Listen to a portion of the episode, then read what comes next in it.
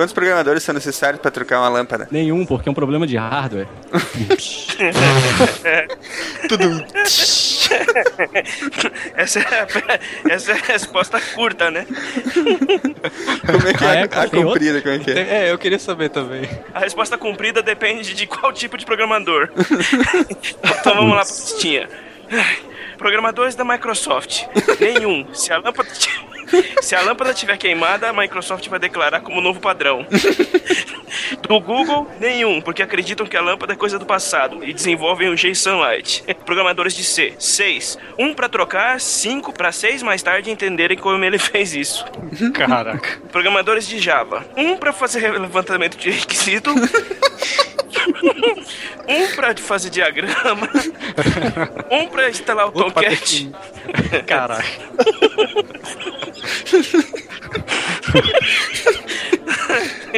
Um pra definir as classes. Um pra analisar as classes criadas. Um pra declarar objetos. Um pra documentar o sistema. Um pra inserir a, a lâmpada na máquina virtual. Putz. Putz. Quantos de Python? Quantos de Python necessários? Já trocou? Programador de Clipper. Só um, só que ninguém sabe onde ele tá. Olha, Isso se aplica a COBOL também. vocês um conhecem a, a programação orientada ao Chico Xavier? Você abaixa a cabeça e torce para a solução vindo além. A, so- a, o Pseudociências foi na, na semana passada. Essa funciona comigo. Essa daí funciona comigo. Ai, ai, ai. Ah, tem os de PHP também. Só um, desde que haja alguém pra desenhar o layout da lâmpada.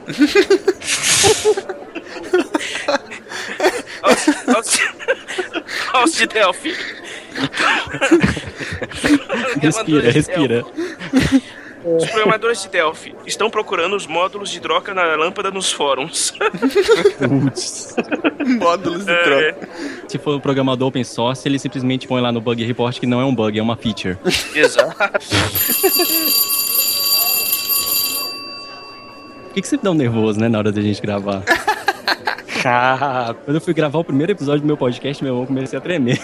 a mão. Então vamos lá. Oi, turma. Bem, vocês podem ver, meu nome tá aqui no quadro, eu já escrevi. É Magnum. Sim, antes que me perguntem, foi baseado no seriado. Poxa. Mas não, como vocês podem Professor, ver. professor, não professor, bigode. professor, pode chamar o senhor Tom Selleck? Não, porque eu, sou, eu fui baseado no personagem. Ô professor, cadê a camisa florida? O senhor tem um carro esportivo dos anos 80? Não, Você, você vai conseguir dar aula hoje ou vai só responder perguntas idiotas? era por isso que eu tava tentando começar a- já respondendo as perguntas básicas. Bem, vamos lá, pessoal. Hoje a gente vai falar de um tópico que eu acho que a maioria de vocês deve odiar, porque não, não deve ter entrado na cabeça de vocês. Então a gente vai tentar ser breve e bem simplório para ajudar vocês a compreenderem. Vamos lá? Vamos pra chamada. André, Presente. Bazulo, Professor, ele não veio hoje de novo. Ih, tá caramba. pendurado por falta, hein? É. Gabriel, Rapaz, Gabriel também não veio, cara. O que foi que houve? Gabriel, cadê você, Gabriel? Aparece aí, cara. Gabriel ficou na chuva. Jorge, Aqui, presente. Ronaldo, Presente. Silmar. Presente e contente. Antes da gente começar, vamos deixar já estabelecido, por favor. Ninguém, ninguém nesse podcast fará aquela piada do garoto de programa. Tá ok? Tá bom. Pronto, estamos combinados. Meu objetivo a partir de agora é, é escolher o melhor momento pra fazer essa piada. Já que a gente vai colocar regras aqui, deixa eu perguntar então. Ninguém vai falar daquele filme então, né? Não! Qual? Ninguém pode falar daquele filme. Não pode. Que começa com P. Poxa, que pena, até hoje eu não assisti Prometheus. Ele tinha que falar. Ele tinha que falar. Ele veio preparado já. Eu tenho certeza que ele veio preparado porque ele queria Já, fazer esse desaforo. Ai, ai, ai. Isso é que dá chamar ouvinte pra fazer programa. Você viu? O cara já vem armado.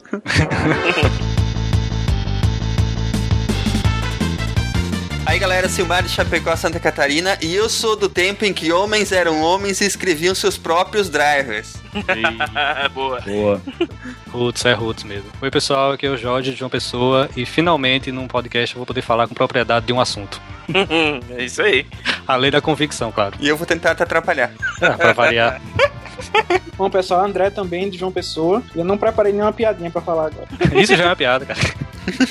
A gente aceita. Essa é a piada padrão pra quem vem sem piada. É o É, default. você, mas você pode pensar e ele edita depois. Você põe assim, define piada igual, Tava É, no fine lado, include, né? Tem que dar um include também aí, senão não funciona. dá um, dá um ierite na piada do Jorge. Não, é um extend, cara, é um extend. É. Programa Java. Depende da, da, da, da- do programa da linguagem, né? Olá pessoal, eu sou o Magno, de Brasília, e a raiz de todo mal é a otimização prematura. Hum, profundo. profundo Aí, isso. boa. Profundo. Donald Knuth, hein? Esse cara era foda. O Magno é adepto daquela cultura do primeiro faça funcionar, depois faça ir mais rápido. Depois Ah, boa. É, Ronaldo, Opa, vamos lá. Tá vivo? Ai, ai, ai. Tô, tô vivo, tô, procu- tô montando uma piada aqui. você tá assemblando uma, uma piada. tô, tô, tô semblando. Esqueceu de incluir alguma biblioteca? Tô com- compilando, compilando. Hoje vai ser Não, foda. peraí, vamos lá. E eu achando que esse programa ia ser rápido e chato. Como é que pode ser chato com a gente, hein, cara? Vamos- Vamos lá. Ai, Boa noite, gente. Aqui é o Ronaldo de São Paulo e exemplo de uma classe que herda algo da outra. Cachorro herda de pessoa, porque quando a pessoa morre e tem cachorro, o cachorro herda da pessoa. O que, é? o que foi isso, Ronaldo? Não, foi muito ruim. Explica aí. Vou fazer Eu outra. me perdi. Ai, ai, ai. Ah, a intenção foi boa, só a execução que não foi lá essas coisas. É, também acho. Ficou muito ruim essa. Dá, dá uma refatorada na sua piada. É, refatora ela aí. Uhum. Que quase teve um loop É, cara. infinito no meio dela. Dá um Ctrl F aí. Bem, já que ninguém fez a piada, deixa eu fazer uma piada aqui pra vocês incluírem na parte anterior. Eu achei que alguém ia fazer essa na abertura, eu não acreditei. Ah, Na orientação a objeto, você sabe como é que você pode ficar rico? não, fala aí. Herança. Nossa, Essa merece tudo um. O pior é que eu ia fazer uma piada com herança, mas não tive coragem, cara. Eu ia falar que herança é um, é um conceito abstrato quando você não nasceu em berço de ouro. Nossa senhora, essa aí é complexa. Vocês estão ouvindo o SciCast, o podcast sobre ciência mais divertido da internet brasileira. Science World Beach.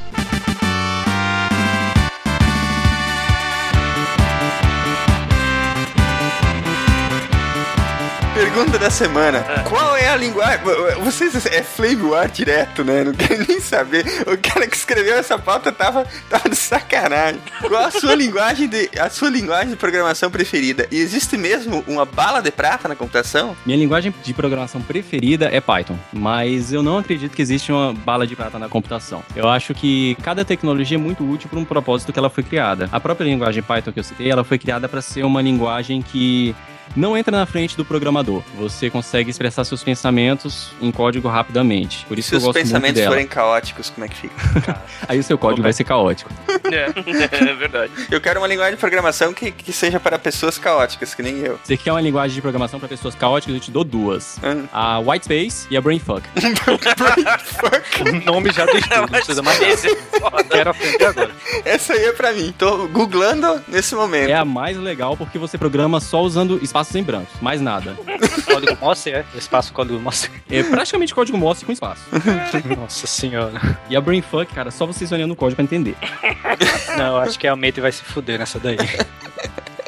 Ó, eu vou dizer pra vocês que a minha linguagem de programação preferida é a única linguagem que deve ser usada no mundo. Todas as outras deveriam ser banidas e ela, inclusive, é a bala de prata que eu acredito que exista. Se Claro. chama C. Cara, aí eu concordo com você até Me certo calou ponto. agora. E nunca deveria ter sido inventada outra linguagem, entendeu? Cara, Eu chegarei nesse ponto, eu chegarei nesse ponto. até certo ponto. É. C é a minha, minha segunda linguagem de opção. É, eu acho ela fenomenal também. Aí o pessoal fala, ah, mas ela, é, você não consegue fazer, sei lá, listas nela. Cara, você consegue fazer listas facilmente. Dá pra fazer. Ah, mas as listas você vai declarar que só recebe, sei lá, int, só recebe char. Não, você consegue fazer uma lista que receba qualquer coisa. Porque tem uma coisinha, uma pequena coisinha em C que não Mas se isso aí não é uma nas boa escolas. prática de programação.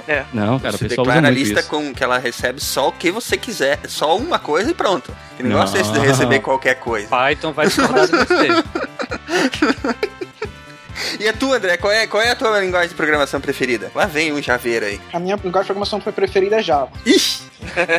tu sabe que tu é o ostentação, né, do mundo da programação, né? Não, cara, não sei. É o hipster, né? Já é o hipster. da- Olha, eu gosto, eu gosto muito de orientação a objeto e eu acho que Java é perfeita nesse aspecto. Ela tem incorpora muito dos conceitos de orientação a objeto. Eu acho ela bem completa. A documentação dela é excelente, você encontra muita coisa na internet que você precisa fazer, muita biblioteca. Eu, eu para mim ela ganha de qualquer outra linguagem. Quando você fala de orientação a objetos, é, acaba sendo Java. Nas escolas eles ensinam com Java, não ensinam com outra Sim. linguagem. Mudando, tá mudando, Ronaldo. Eles estão caindo muito pro lado de Python na parte de orientação. Ah, não. No Brasil Não ainda é muito. pouca adoção de Python na- na- nas universidades, mas já tá tendo sim.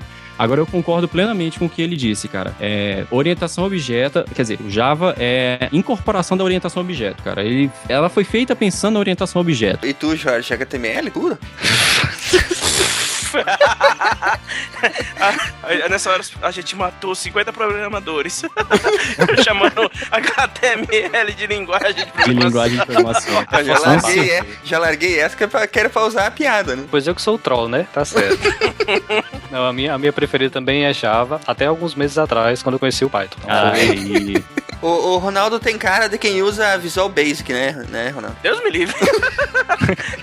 Não, cara, pior que o Visual Basic é, é legalzinho, mano, mas eu gosto, eu gosto mais de C, cara. Purista, purista. Mas alguma variante assim, tipo C, C+, C++ ou C Sharp, não? Ou C puro? C, C, cara. C puro. Quando muito, C++, mas é mais é C, é C puro. É o que eu aprendi a programar, é o que eu mais mexi na, na faculdade, é o que eu mais gosto. Ele e... Eu vou falar uma heresia aqui, apesar de que a utilidade des- dessa linguagem de programação é, no ambiente corporativo é nulo, mas eu gosto muito de Pascal, cara. Puta, eu aprendi a programar em Pascal, sabia? Todo mundo aprendeu a programar em Pascal. É, é uma linguagem acadêmica. eu não aprendi a programar em Pascal. Tu aprendeu direto em Assembly, né? Aprendi direto em C e depois Assembly. Eu lembro que, que eu- do- da, da minha sensação de realização quando eu escrevi um algoritmo pra calcular número primo no Pascal. Ninguém nunca escreveu esse código, né? É, ninguém, ninguém nunca escreveu esse código.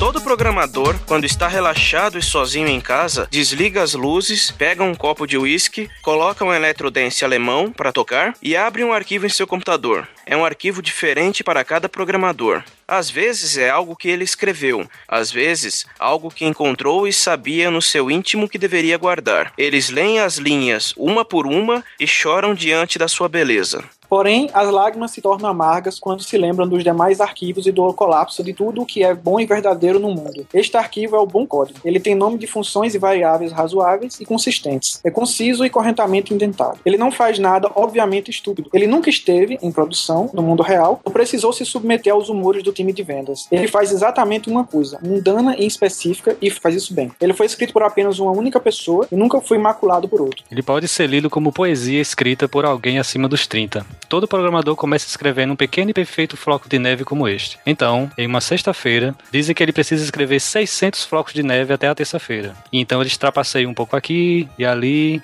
e talvez até copiem alguns flocos de neve e tentem encaixá-los juntos, ou precisam pedir ajuda a um colega de trabalho, que no fim acaba derretendo um floco. Então todos os flocos de neve do programador são agrupados em uma forma incompreensível e alguém apoia um Picasso nela porque ninguém quer ver a urina de gato encharcando aqueles flocos de neve quebrados e derretidos pela luz do dia. Na semana seguinte, todo mundo joga mais neve em cima para impedir que o Picasso desmorone. Há uma teoria de que você pode evitar este comportamento seguindo padrões. Entretanto, há mais padrões do que coisas que um computador é capaz de fazer. E estes padrões são variavelmente melhorados ou caluniados por preferências pessoais daqueles que os codificam, de modo que nenhuma coleção de código lançada no mundo real realizou tarefas idênticas usando trechos no mínimo remotamente similares. As primeiras semanas de qualquer trabalho são apenas para entender como um programa funciona, mesmo que você esteja familiarizado com toda e qualquer linguagem, framework e padrão envolvido, simplesmente porque padrões são unicórnios. E nós sabemos o que são os unicórnios, né? É, Ou que não são, né? é. o texto via Caio Gomes, a fonte do texto é Mashable Programming Sucks. É um texto enorme, ele fala por que que programar é complicado, porque assim, ele, ele diz que o pessoal reclama, ah, você não, você não tá carregando um fardo de, sei lá, um fardo de, de feijão nas tuas costas, então programar não é trabalho. Só que aí ele começa a destrinchar toda a rotina de um programador e no fim você acaba ficando com pena do cara. E até desistindo de querer ser programador. é. É, mas programar não é pra qualquer um mesmo, não. Programar é pros fortes. Não, programação é pros loucos. vamos lá. Jorge, do que, que nós vamos falar hoje, Jorge? Não sei, cara, eu sou convidado aqui, eu não tô sabendo nada não. Maldito. Bem, vamos lá, pessoal. Hoje vamos falar. Eu peço desculpa pelo, pela dicção, que eu tô com os ferros na boca aqui, tá? Tô me acostumando ainda. Por isso que eu te pedi pra você falar. Claro, você é um filho da mãe. Isso, isso foi seu amigo esse.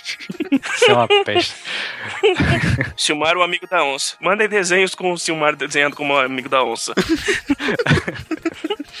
Pior que o pessoal manda mesmo. Vai lá. Vamos falar hoje sobre a orientação a objetos e especificamente sobre a programação orientada a objetos, tá?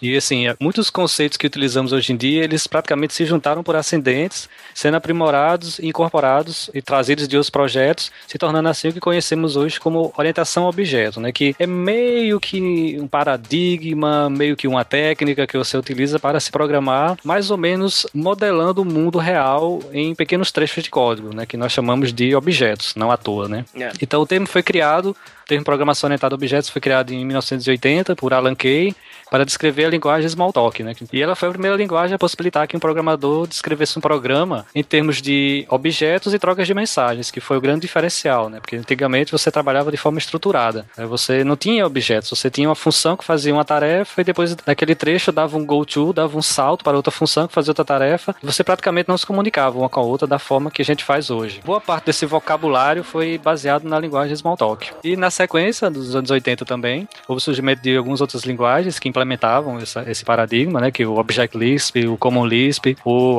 IFO e a ADA 9x. O legal é a gente ver essas linguagens dos anos 80 e ver que a gente praticamente não conhece nenhuma, né? Ah, boa parte delas foi pro saco. Vem cá, o, o, o, o Lisp ainda não é usado hoje no, no, no AutoCAD? É, Usa Lisp internamente, né? Uhum. Sim. Qual que é usada para jogos é a Lua, né? A linguagem Lua é muito utilizada em scripting para jogos, inclusive é uma linguagem feita por um brasileiro. É. É, se não me engano, quando o cara trabalhava no- na, na Petrobras, se não me engano. Ele não tinha muito o que fazer lá e ele criou uma linguagem pra jogos, né? Trabalhava... Na verdade, a linguagem Lua foi criada para substituir uma outra linguagem que estava entrando em decadência na época e era muito utilizada por eles. E ele modelou, modelou a Lua para ser binariamente compatível com os binários da outra linguagem. Só que ele não foi muito feliz porque ficou com um monte de buracos, né? Caralho, vai ser foda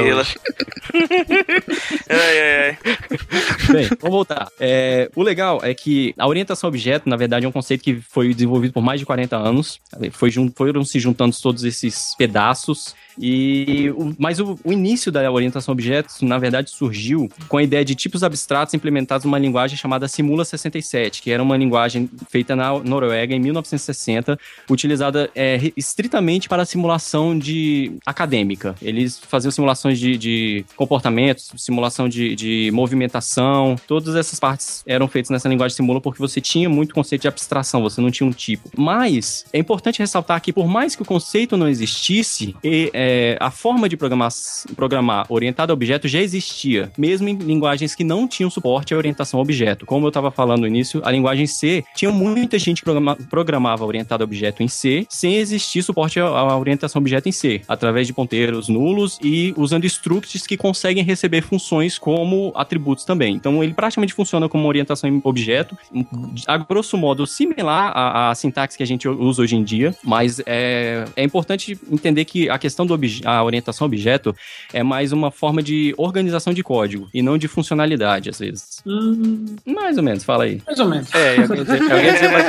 Vai lá, vai Eu tô lá. forçando um pouco a barra, mas é por... Não, eu, eu acho que ele é, não só a organização de código, ele realmente é um paradigma diferente mesmo, porque você tem que pensar de forma diferente quando você programa orientação a objeto. Ah, isso com Sim. É, certeza. é, Sim. ele protege o programador de alguns erros que você pode cometer numa programação estruturada, né? Com, com, por exemplo, o encapsulamento, que eu acho que vai ser falado daqui a pouco. Uhum. Então eu acho que é, é mais do que organizar o código. Na verdade, eu acho que ele é bem mais do que organizar o código. Ah, cara, ele, ele, evita, ele evita que o programador cometa um monte de erros, na, na verdade, né, Isso. cara? É. Uma das melhores é, ideias que eu, que eu já vi foi o tal do tratamento de exceção, mas aí já é algo, eu não sei se é específico da programação orientada a objetos, né, mas Não. que ajuda bastante Não, na hora é de não. depurar, né. Só esclarecendo melhor, caso não tenha ficado claro, o que eu quis dizer é, na questão de apenas organização de código, é que o conceito e todo, tudo isso de encapsulamento e tudo mais foi, foi organizado e transformado num paradigma depois. Mas a forma de programar orientação orientada a objeto, criando é, unidades modulares, escondendo o funcionamento dentro de funções e agrupando tudo numa unidade só, isso, que é a base da orientação a objeto, quer dizer, que é, é a parte mais simples da orientação a objeto, a gente já fazia em outras linguagens, mesmo sem ter esse suporte. Era só isso que eu quis explicar, que talvez não tenha ficado muito claro da primeira vez. É, então não é errado você, por exemplo,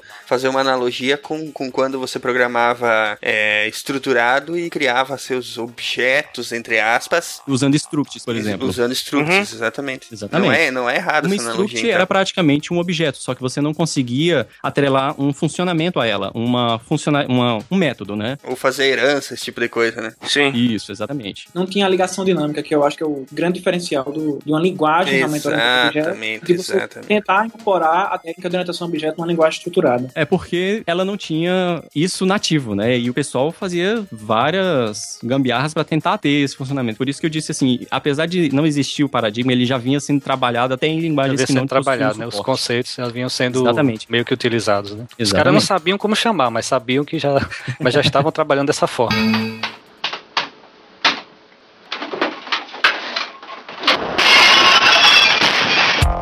Então, nos anos 90, houve dois grandes eventos que funcionaram a adoção da orientação a objetos, né? O primeiro foi a criação da linguagem Java e com quase concomitante o lançamento do livro Design Patterns, né? O Java surgiu quando? O Java foi criado por James Gosling em 1995. Nossa, nossa, mas a, a- a linguagem recém-nascida praticamente, é muito jovem. Praticamente. O mais curioso, sabe o que é? Python é mais antigo Ah. que Java. É, sim, o Python surgiu porque em 93, Python, ele surgiu, foi criado em 1991 por Guido von Rossum. Isso aí. É, concebido no fim dos anos 80, implementação iniciada em dezembro de 89, apresentada em 91. Inclusive, Python herdou muita coisa de Smalltalk e, é, e do Lisp, porque o e de uma linguagem chamada ABC, porque o Guido von Rossum ajudou a criar uma- algumas partes dessas linguagens e ou trabalhava com, com elas. E como ele era do meio acadêmico, como eu disse, essas linguagens eram muito do meio acadêmico. Então ele pegou muita, muita dessas coisas e, e levou pro, pro Python. Por isso que ela é 100% objeto. Bem, o livro Design Patterns, ele foi criado por quatro autores, que posteriormente, devido à fama que eles adquiriram, foi chamado de Gang of Four, que era o Eric Gama, que é PhD em Ciência da Computação pela Univers- Universidade de Zurique, na Suíça,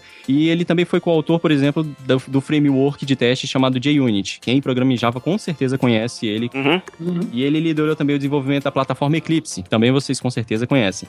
E ele também colaborou com o projeto IBM Rational Jazz. Quem aí mexe com plataformas bancárias deve conhecer isso com certeza. O Rational é a, é a, platafo- a plataforma base para quem é, tem indústria de software voltada para bancos e tal, né? Para fábrica de software. Eu vi uma palestra uma vez em Curitiba. Richard Helm, que é PhD em Ciência da Computação pela Universidade de Melbourne, na Austrália, ele prima- primariamente trabalha como consultor da IBM em diversos países. Ralph Jones, PhD em Ciência da Computação pela Cornell University dos Estados Unidos, e ele é pesquisador e professor na Universidade de Illinois, Estados Unidos. John Vlizidas, PhD em Engenharia Elétrica pela Universidade de Stanford, Estados Unidos, que também é pesquisador da IBM. Pô, esses caras aí que mal saíram da graduação, pô, escreveram um, um livro É, desse. você vê que os caras não eram pouca coisa, né?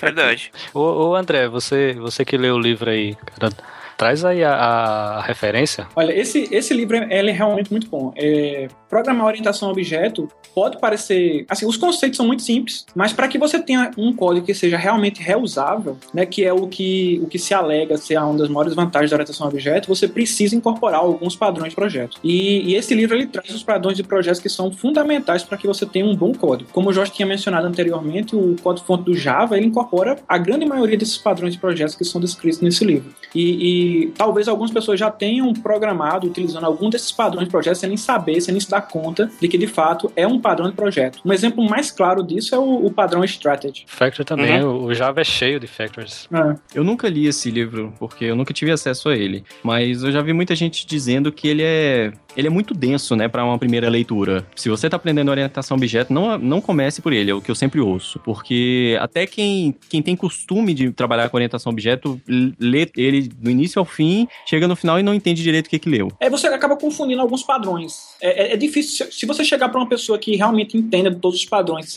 e dar um, por exemplo, um diagrama de classe, que padrão é esse? É difícil você dizer, ah, esse é o padrão tal. Porque alguns deles se confundem, realmente é, é, é, é um livro que você tem que consultar quando você tiver alguma dúvida, estiver programando. Ele tem que ser o livro, livro de cabeceira, então. Exato. É importante que você saiba que existe. Você tem que ter lido alguma vez, tem que saber que ele existe e tem que lembrar de consultar quando você tiver alguma dúvida na hora de escrever algum código. E ele é agnóstico à linguagem ou ele usa uma linguagem específica para criar exemplos? É, é agnóstico à linguagem. Legal. Qualquer linguagem Isso é orientada a objeto. é, alguns podem ter algum tipo de problema, mas na- pelo menos assim, o que eu posso dizer, minha experiência maior é com Java. Você consegue desenvolver qualquer um desses padrões em Java, sem problema nenhum. Uhum. Dando continuidade, Vamos lá. a linguagem Java ela foi fortemente inspirada no C e C++, e ela acabou se tornando a linguagem orientada a objeto mais utilizada no mundo. E o livro, o Design Patterns, recebeu o reconhecimento de diversas instituições de ensino, tornando-se um grande sucesso influenciando muitos desenvolvedores. Eu sou um deles.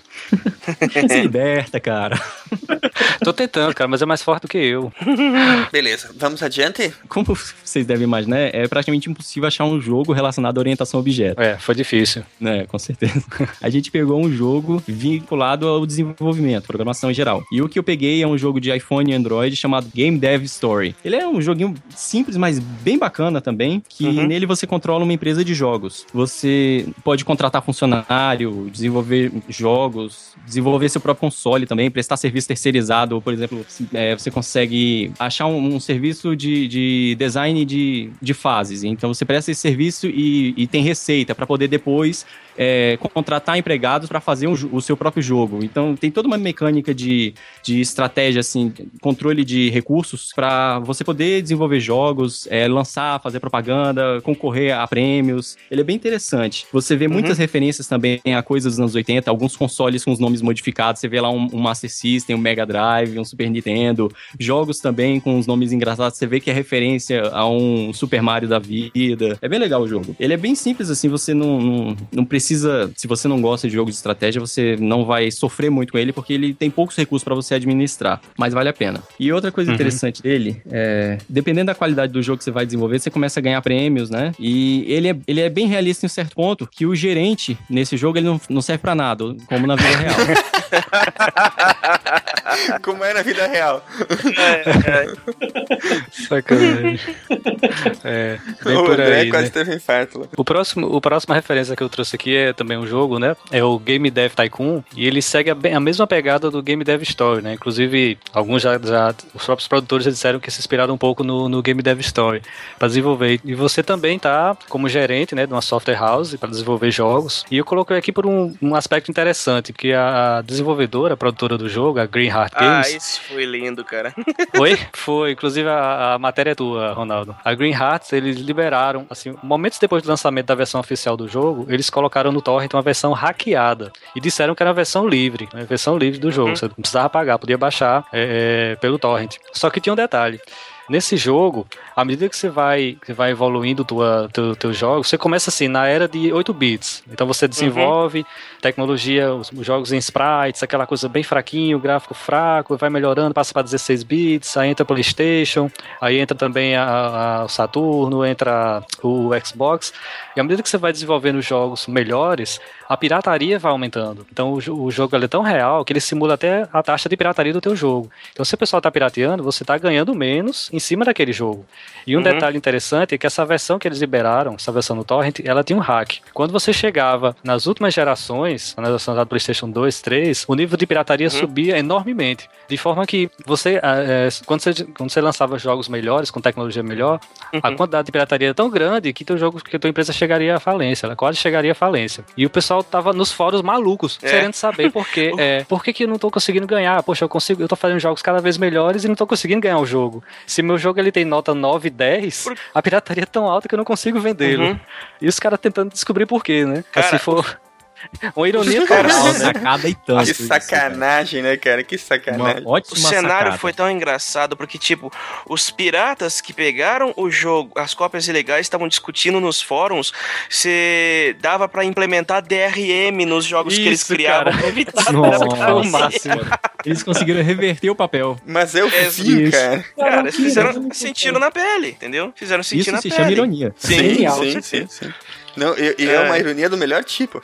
Com certeza. É, e o, e o produtor do jogo disse que começou a rir e logo depois começou a chorar. É verdade. Porque ele acontecia mesmo com o jogo dele e os anteriores que ele lançou. Então era uma forma meio que de, de dar uma lição e de exorcizar também essa prática, né? E ele Uhum. dizia, poxa, meu jogo ele é tão baratinho, eu não tenho DRM, o que custa você comprar, né? É. Uhum. O cara fez um post enorme explicando que em pouco tempo, em poucas horas, 93% dos jogadores do, do Game Dev Tycoon eram do- da versão pirata. Piratas. Putz. É, 93%. Deixa eu te perguntar. Tá. Você citou vários, vários consoles, mas ele Uhum. cita os consoles especificamente PlayStation, Super Nintendo. Ele, ele comprou os direitos pra citar ou, ou ele Não, faz não, Não, o ele fala só jogo? da tecnologia. Ele fala só da tecnologia. 8-bit, 16-bit, primeira Ah, geração, segunda geração. Não pode, né? Porque aí o cara ia. Ele que ia falência por comprar os direitos. É, não, ele ia falência pelos processos que ele ia tomar. É. Usar o nome sem. Também.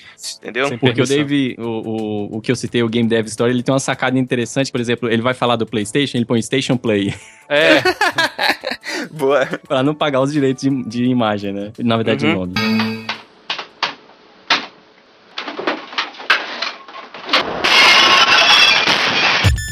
Bora lá?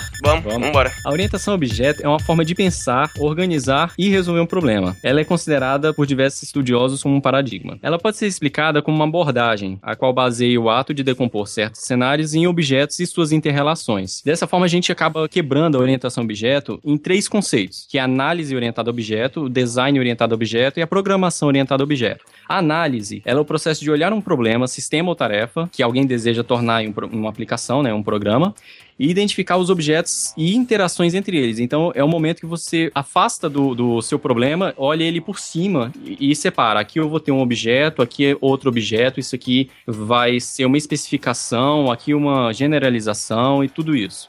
Já o design, ele é responsável por converter os requisitos, que geralmente são feitos usando a linguagem UML, que a gente vai citar um pouco mais para frente, em uma especificação de implementação, já mais descrita, né, na, na forma de palavras mesmo, não desenho. Onde os objetos são nomeados e o comportamento e interação são definidos, são traçados. E a programação, que é pegar tudo isso mesmo e que é o trabalho mais braçal, que é converter tudo em código para fazer exatamente o que foi especificado anteriormente. Lógico, isso no mundo ideal, no, mu- no mundo bonitinho, que deveria ser dessa forma. No, no mundo real mesmo, a gente acaba tendo um cara que faz praticamente tudo junto. Às vezes a gente separa só mesmo a parte de programação orientada a objeto. A análise e design é feito por um único cara, porque tem uma linha tênue que divide elas. é, mu- muitas vezes o arquiteto que faz né, essa parte. Exatamente. É, E só o programador que gera o código. é. Porque eles preferem deixar com o programador fazer o trabalho pesado, né? Parte de análise e design fica por conta de um que vai só olhar, é, dizer o que, que é o, o que, que é cada objeto, o que, que é vai ser usado como herança, desenhar mais ou menos o que, que o programador vai fazer, pegar tudo aquilo, documentar, entregar na mão do programador e ó, faz isso. e, ele, vira, ele- né? e ele faz o trabalho pesado. É, muitas vezes isso é feito por uma pessoa só porque exatamente esse documento que você falou que é entregue, ele já contém tudo, tudo ele já contém as duas partes da análise e design numa coisa só. Eles não Uhum. separam duas documentações diferentes. Sim. É, então o, o programador fica só encarregado de programar. Como se fosse uma coisa simples, olhar um desenho e gerar um código. É, não é, né? Mas na cabeça do gerente é, né? É verdade. Na, na, na cabeça do gerente é assim, o sistema já tá tudo, tá tudo pronto. O Sim, sistema tá pronto, exatamente. só, é só escrever. É, É. inclusive tem uma tirinha, eu não, eu não vou lembrar de onde Hum. eu vi, mas tem uma tirinha que é exatamente isso, né? O, o, o gerente recebe todo aquele requisito já todo descrito e desenhado, e ele fala: Uai, se já tem tudo isso aqui pronto, por que, que a gente não faz um programa pra inserir isso e o programa gera o programa? que isso, cara.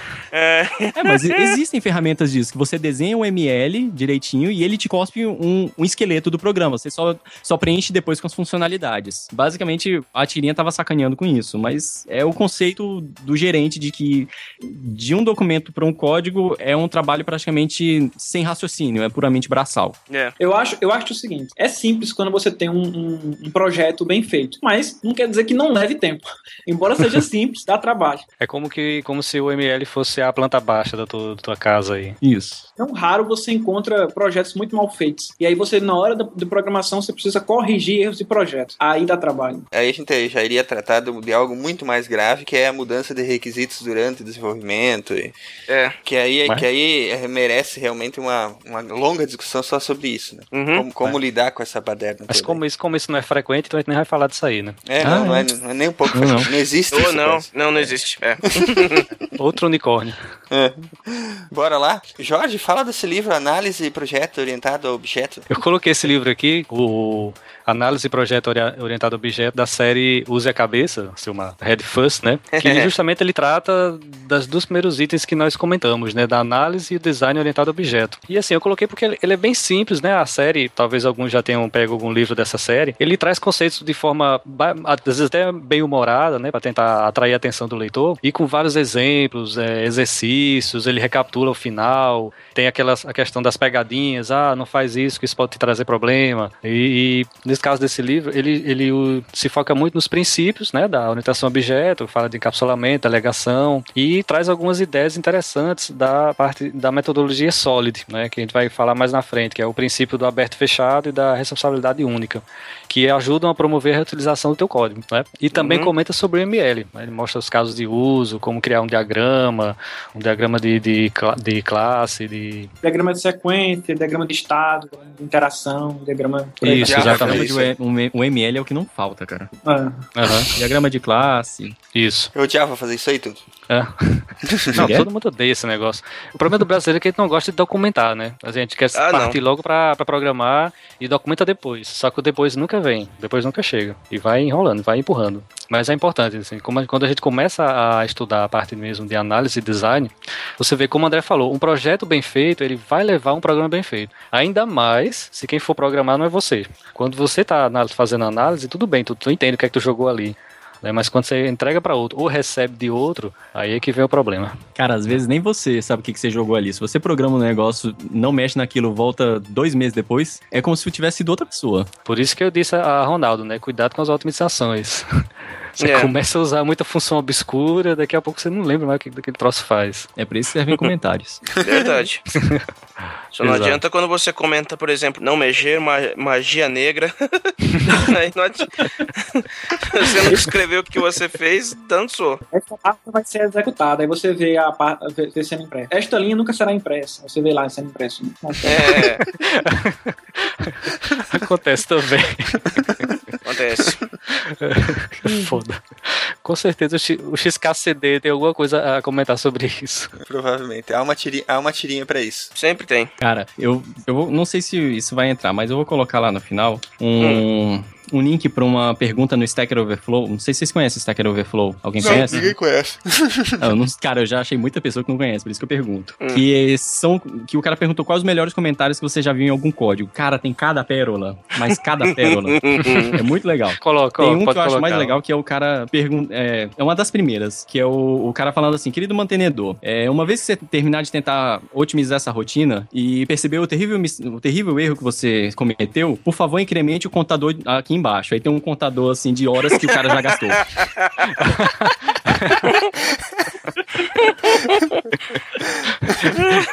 Aliás, um parênteses. Ai, meu Deus. O código. Comentário do código. Drunk. Fix later.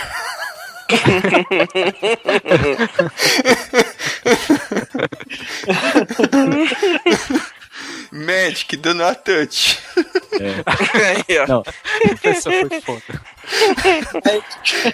Não, o legal é uma que tem aqui que o cara em C, ele faz define true false, que ele define que true é igual a false, né? E põe embaixo happy debugging sucker. Mas vamos lá, vamos lá, senão não termina aqui. Tem, rapidão, só pra fechar, tem uma bem legal que é assim, o, o, na- o pessoal gosta de pôr isso em comentário, mas é uma, mais uma frasezinha, né? Que é, geralmente no início, assim, do, do código. Programe como se a pessoa que fosse mexendo nesse código depois de você fosse um psicopata assassino. Aí assim você garante a qualidade de código. Hum, aí sim. Dando continuidade no- nos livros, é, eu coloquei um que foi o livro que me ensinou a programar Java e me ensinou orientação a objeto. Como eu citei anteriormente, eu aprendi C, só C na faculdade, então eu vim da, do mundo estruturado e eu achei esse livro bem interessante porque ele. Eu nem falei o nome do livro. Hum. O livro é Programming with Java, da série Chalmers Outlines. Pra quem não conhece a série Chalmers, quem, quem me apresentou essa série, inclusive, foi meu professor de antenas. Ele mesmo descrevia que a série Chalmers é a série For Dummies para engenheiros. Sabe aquela Cara, série tem todo tipo tem... de livro da série Chalmers. Tem todo tipo de você imaginar. Tem todo tipo de livro de engenharia da série Chalmers. Cara, é uma ótima série porque ele é simples, como eu disse, ele é tipo aqueles livros For Dummies que tem. Ele é simples, só que ele é um pouco parecido com aquele code first. Ele é bem técnico, bem direto, bem prático. Não fica muito enrolação. E ele tem muito exercício, ele mostra bastante código e tem exercícios no final de cada capítulo para você parar e fazer em casa e conferir a resposta depois. É bem interessante ele. E ele traz, assim, é, a base. A base de Java e a base de orientação a objeto. Ele não vai a fundo. Então é bom para quem quer começar. Certo. É, você começa lendo de análise e projeto e parte pra ele, né? Pra ação.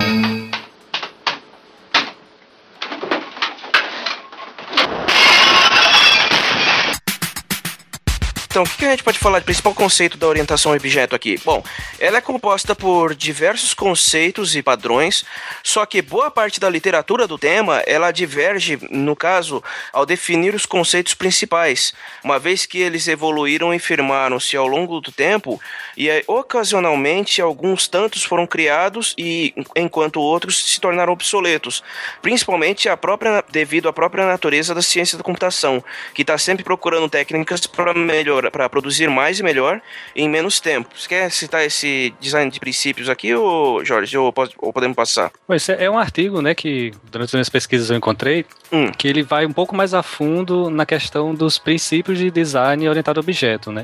E ele destrincha a metodologia, metodologia Solid, que tem os, os princípios de aberto-fechado, de Liskov, da interdependência.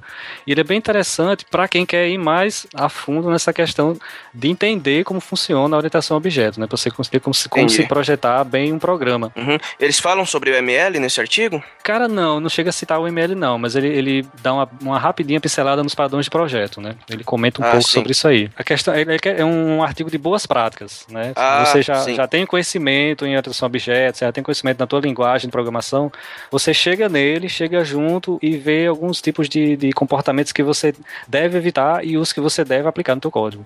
Por exemplo, ele fala da questão do princípio da substituição, que ele vai comentar mais na frente, né? Eu deixei para explicar mais, né? Isso eu vou colocar na- na- no post também, é bem interessante. Bom, a, a, OM, a OML, que na verdade é a linguagem de modelagem unificada, né? Foi definida como padrão para o design da orientação a objetos, correto? Só pra esclarecer uma coisinha, a UML, assim, só pro pessoal entender, é tipo um Esperanto, sabe? Uhum.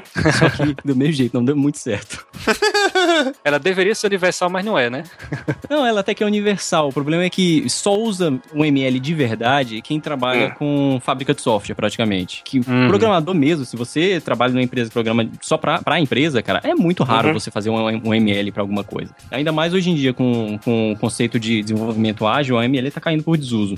É verdade. Pior que é, viu? Pior que é. Na verdade, a OML, ela, você acaba usando só alguns pedacinhos dela quando Sim. você quer explicar alguma coisa pra alguém. Isso. Você fala assim, isso. é, isso aqui faz isso, ó. A- a- o diagrama seria isso aqui. Aí você vai desenhar o diagrama na hora pro cara entender o que você tava fazendo. Na realidade, você, você usa quando, quando tá fazendo um artigo para publicar, né? Porque eles precisam. Eles, eles exigem que você faça um MLzinho para poder ficar o negócio mais bonito. Mas, enfim.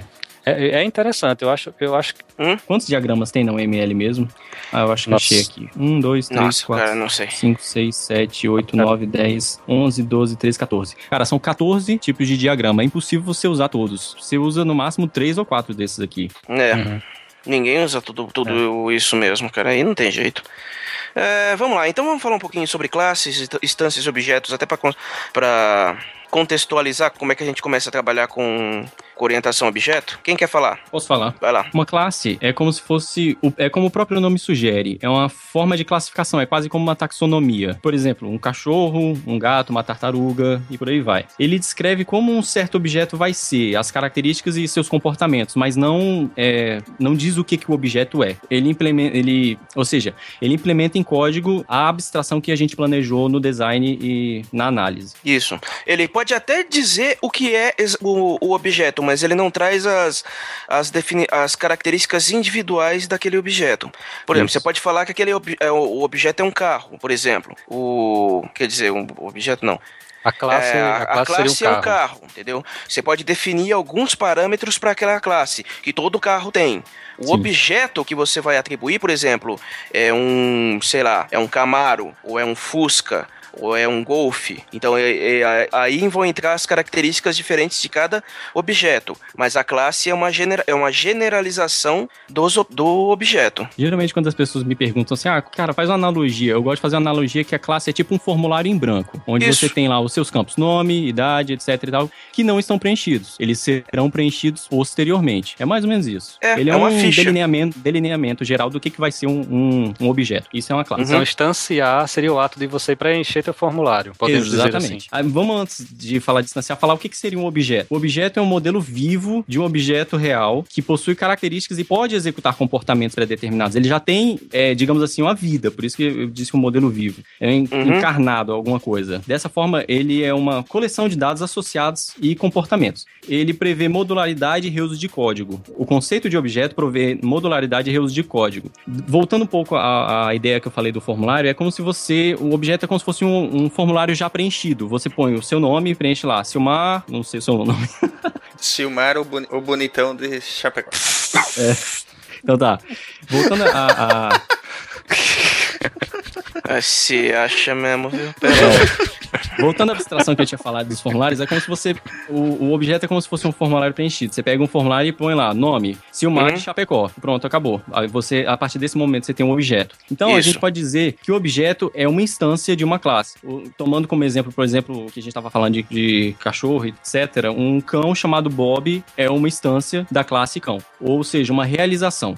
Isso, Uhum. isso mesmo. Um- Uma coisa que eu acho muito interessante, que eu acho que seria interessante falar agora, Hum. é para diferenciar o que é, é, diferenciar a classe de um struct, por exemplo, em um struct em C. É que você não. A, a classe, apesar de gerar, quando instanciada, uma estrutura de dados na memória, do mesmo jeito que um struct faz, o que diferencia, a- assim, o que traz uma grande vantagem para a orientação a objeto é a ideia do encapsulamento. Porque você protege alguns dos atributos que você pode também colocar no struct para simular o comportamento orientado a objeto, mas que numa linguagem orientada a objeto é, é diferente, porque você protege o programador dos seus próprios erros. Você pode proteger algum desses atributos, encapsulando ele dentro de um objeto, para que eles só possam ser alterados a partir de algumas características que são inerentes ao próprio objeto. É como se, dentro dessa analogia do formulário, você tivesse alguns campos que só são preenchidos pela empresa. Você preenche o formulário, mas você não preenche em todos os campos do formulário. Alguns campos a própria empresa preenche. E aí você, você protege o, o- usuário de cometer alguns erros de preenchimento. Então, na orientação a objeto, você protege o, o programador em alguns erros de, de instanciação ou alguns erros de manipulação desse objeto. Essa é a grande vantagem do objeto. Ou seja, o, o- a orientação objeto, é, na verdade, o objeto é tipo um- uma bicicleta com rodinha. pra você não cair. É, mas é mesmo. Enquanto a Struct é aquela bicicleta que você tá acostumado a andar depois de adulto. Essa analogia foi foda. Mas é mesmo, porque tem certas coisas que o, que o programador não precisa. alter- Umas que ele não precisa alterar. E outras que ele não vai poder alterar para evitar de fazer burrada. Então você tranca, o, você encapsula. Porque ele pode errar. Você, às vezes, você pode, você pode colocar um atributo num struct e dizer assim: olha, sempre altera esse atributo por, esse, por essa função. Mas cara Isso. tá assim, não, eu vou aqui vou alterar, vou, vou atribuir aqui um valor a esse atributo, aqui, a, a- a Hum. esse, essa variável. E você não deveria fazer isso. E num- numa orientação a objeto, você não vai nem conseguir, não vai nem compilar. Então você realmente protege o programa dos seus próprios erros. Verdade.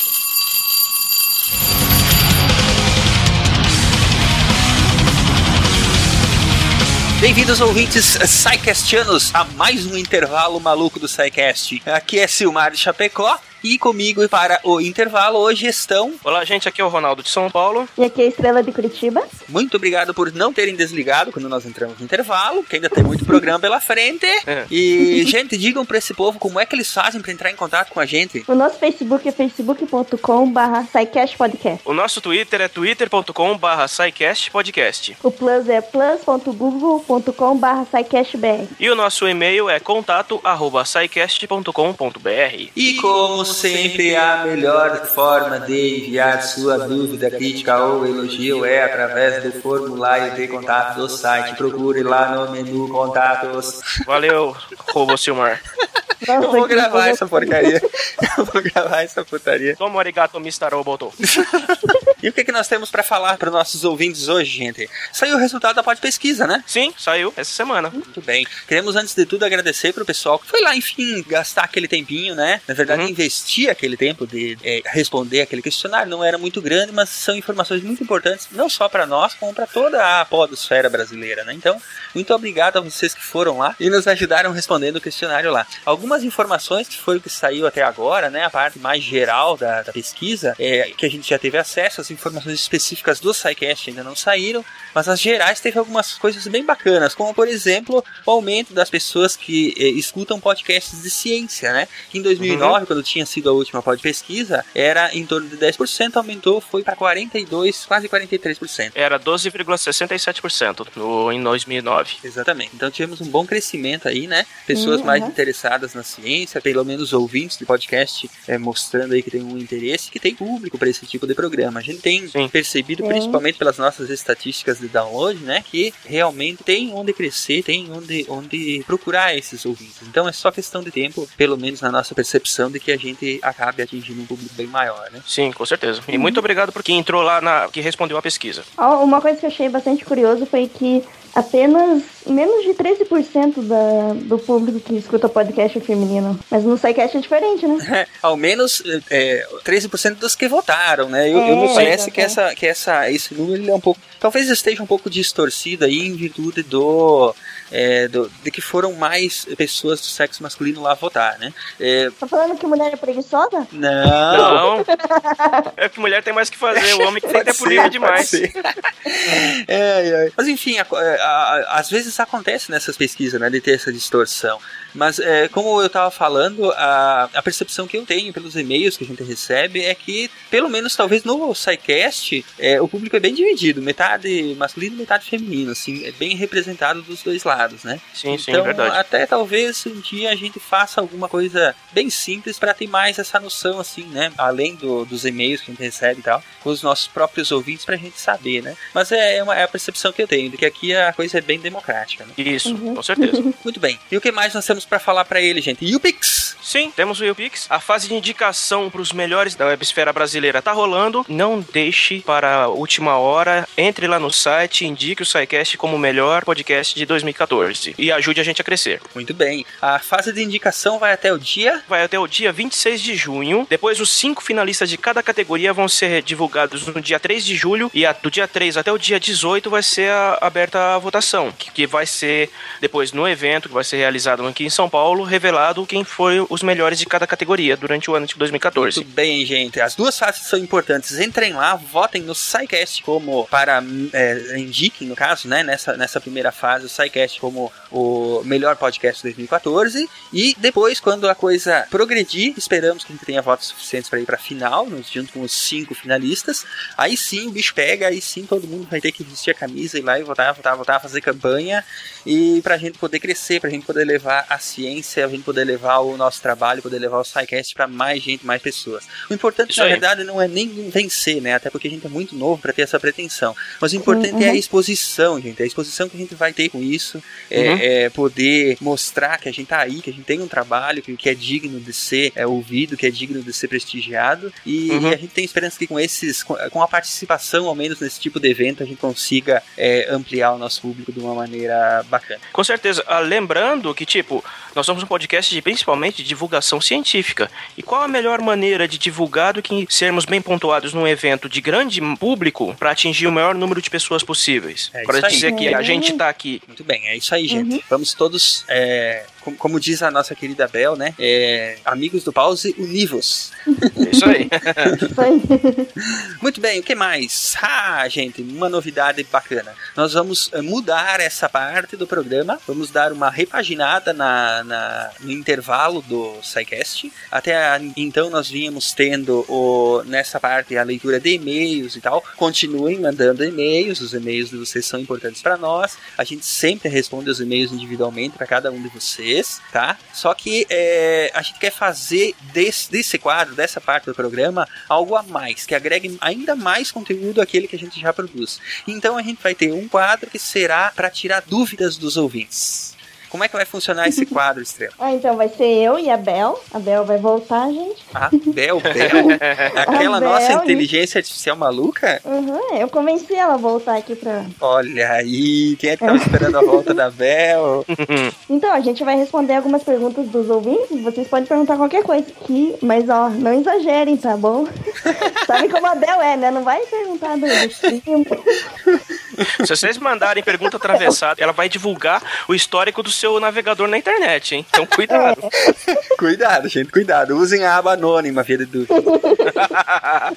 É, então, cuidado com as perguntas aí. Mas mandem pra gente, mandem qualquer coisa pra a gente. É isso aí, tirar... então, gente. É, é, mandem as, as perguntinhas de vocês pra Estrela e pra Bel. Elas vão fazer a pesquisa, vão, vão compilar essas informações. Vai ser bem a Bel divertido. sabe tudo. Ah, a Bel sabe tudo, né? Ela, ela faz pesquisa em segunda, já sabe. é isso aí. A ideia realmente é produzir esse quadro novo é, para que exatamente tenha mais conteúdo ainda no, no SciCast, né? Ah, os e-mails de vocês, como eu falei, vão continuar sendo respondidos. A gente vai continuar tendo esse contato bem próximo com os ouvintes, mas é, é, para que a gente tenha sempre um podcast bem dinâmico, bem bacana e, e que agregue ainda mais informação e conteúdo, a gente está é, fazendo essa repaginada na, na hora do intervalo. Tenho certeza que todo mundo vai gostar. Sim, uhum. sim, com certeza. É isso aí então, gente. Vamos voltar ao nosso programa. Vamos à segunda parte da aula sobre programação orientada a objetos, com os garotos de programa mais malucos da internet. Vocês se escaparam dessa piada no programa, né? Na, na aula, mas eu tinha que fazer ela aqui para não perder a, a, moral do pior piadista da podosfera brasileira. Que essa piada é muito velha, velho. então vamos lá, gente. Até semana que vem. Um abraço e tchau, tchau. Falou, gente. Até semana que vem. Tchau, beijo.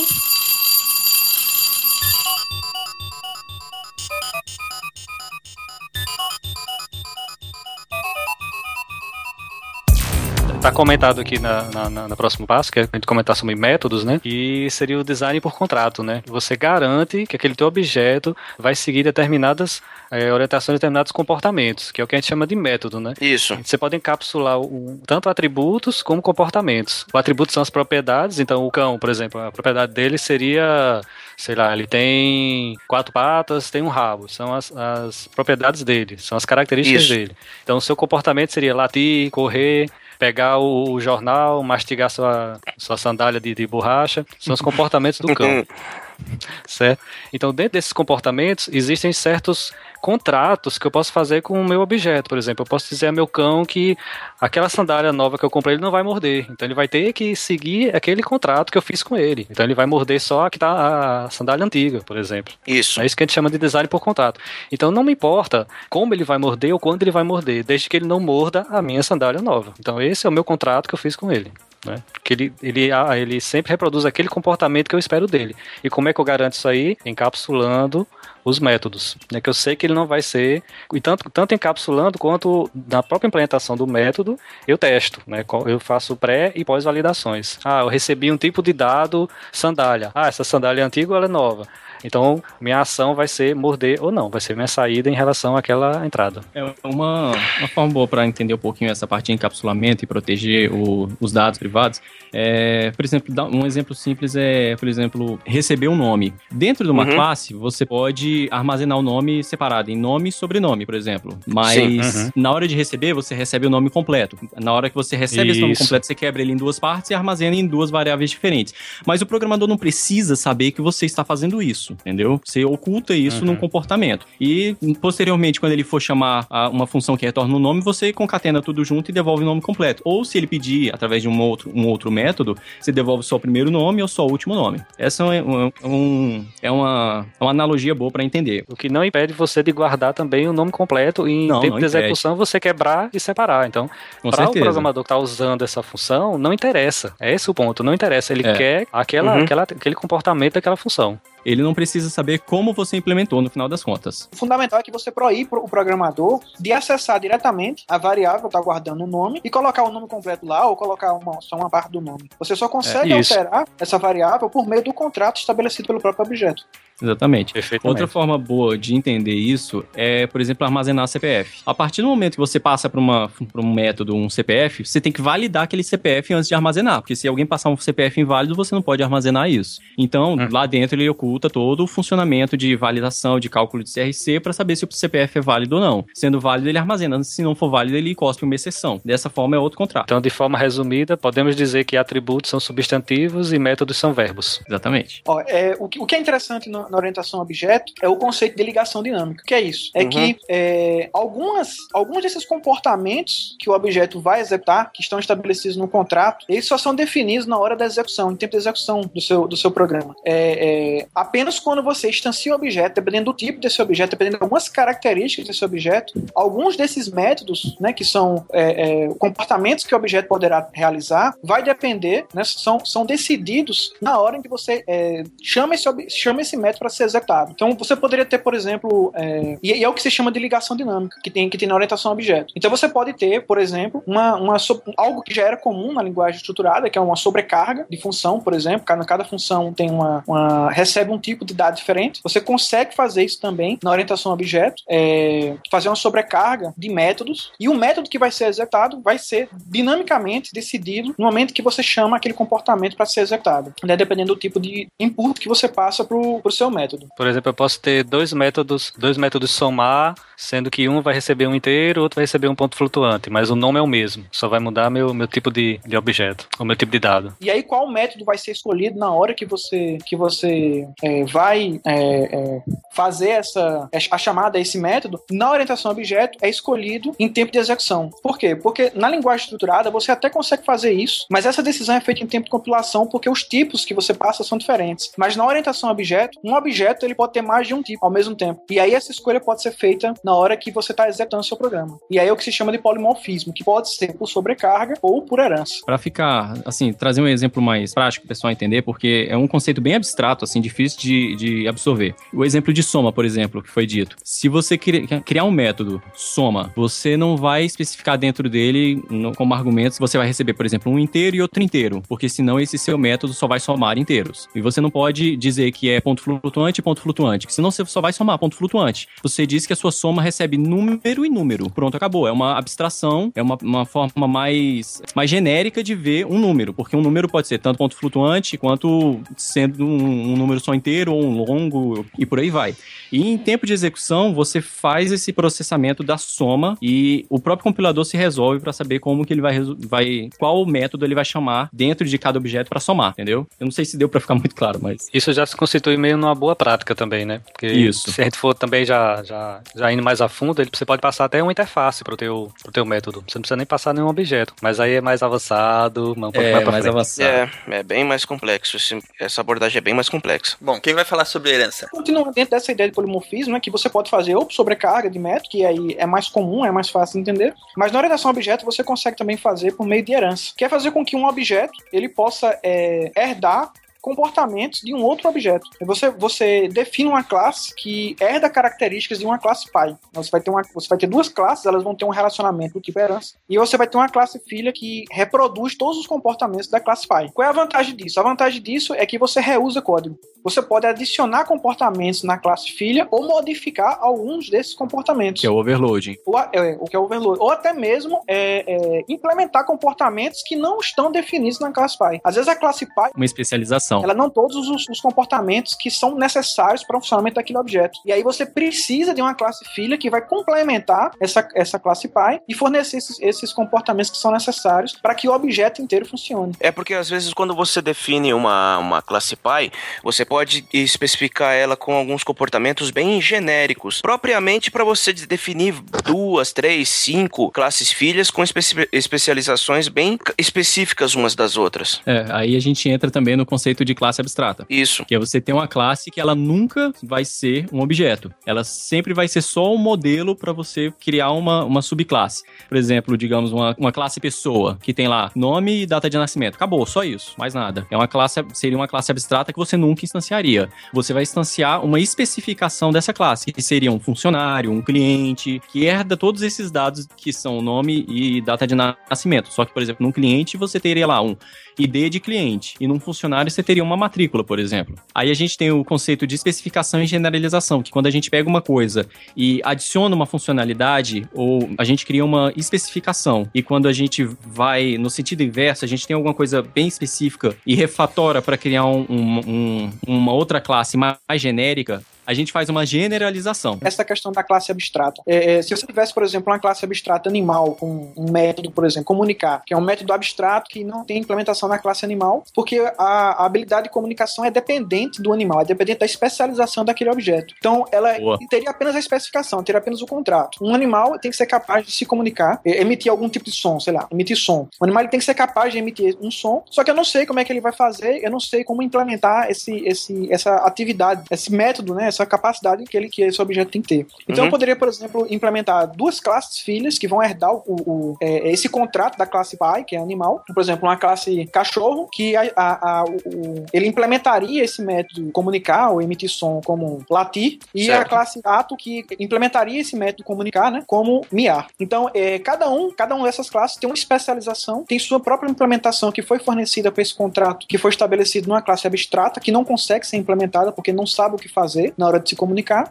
E a decisão sobre que método vai ser executado é feito na hora que o programa está sendo executado. Quando você compila, o compilador ele não decide imediatamente onde é que está a implementação, porque até porque ele não tem, pode ser que ele não tenha. Você consegue compilar a classe pai, a classe animal, sem ter implementação nenhuma nela. Você só não consegue instanciar. E aí você pode escrever código da classe filha em outro programa que herda essa biblioteca, que, que importa essa biblioteca, e, e- e fornecer esse novo, essa nova classe que herda todas as propriedades da classe animal, que fornece essa nova implementação. E só quando o seu programa estiver rodando é que o seu programa vai decidir onde que código efetivamente vai ser executado. E é isso que se chama de ligação dinâmica. Se for um cachorro, ele vai latir, né? Se for um gato, ele vai miar. E por isso se dá o nome de polimorfismo, porque o mesmo método, ele, ele ora tem uma forma de latir, ora ele tem uma forma de miar, dependendo Uhum. da implementação que vai ser escolhida na hora que vai ser executado. E é, e é basicamente através da abstração que a gente implementa o que se chama do, do princípio aberto-fechado, né? Que é um, uma das metodologias do Solid, que ele diz que uma classe abstrata ela está fechada para modificações. Então, o método comunicar, ele só vai fazer um tipo de tarefa, ele vai comunicar, tá? Você não pode, no método comunicar, fazer o animal comer. Mas a classe herdada, ela pode adaptar esse tipo de comportamento na sua implementação. Então, como você falou, quando eu herdar uma classe abstrata, o meu gato vai miar e meu cachorro vai latir. É né? um dos princípios da- da- das boas práticas de, de design do projeto. É, só com- comentar uma coisa, porque esse conceito parece ser extremamente complexo, né? Se você tá programando uma coisa pequena, parece um exagero usar isso, né?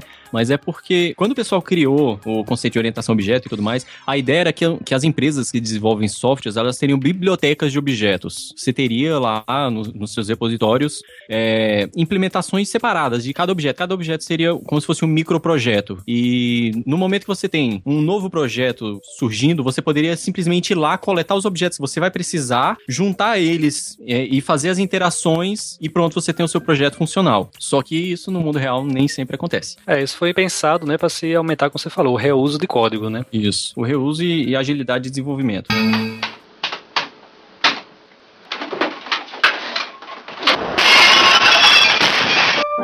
Um exemplo bem interessante de reuso de código que você faz com essa ideia de, é, é, de polimorfismo, né, de, com- de certa forma com herança, é com a, com a ordenação que você tem disponível na biblioteca do Java. Eu ia comentar isso aí.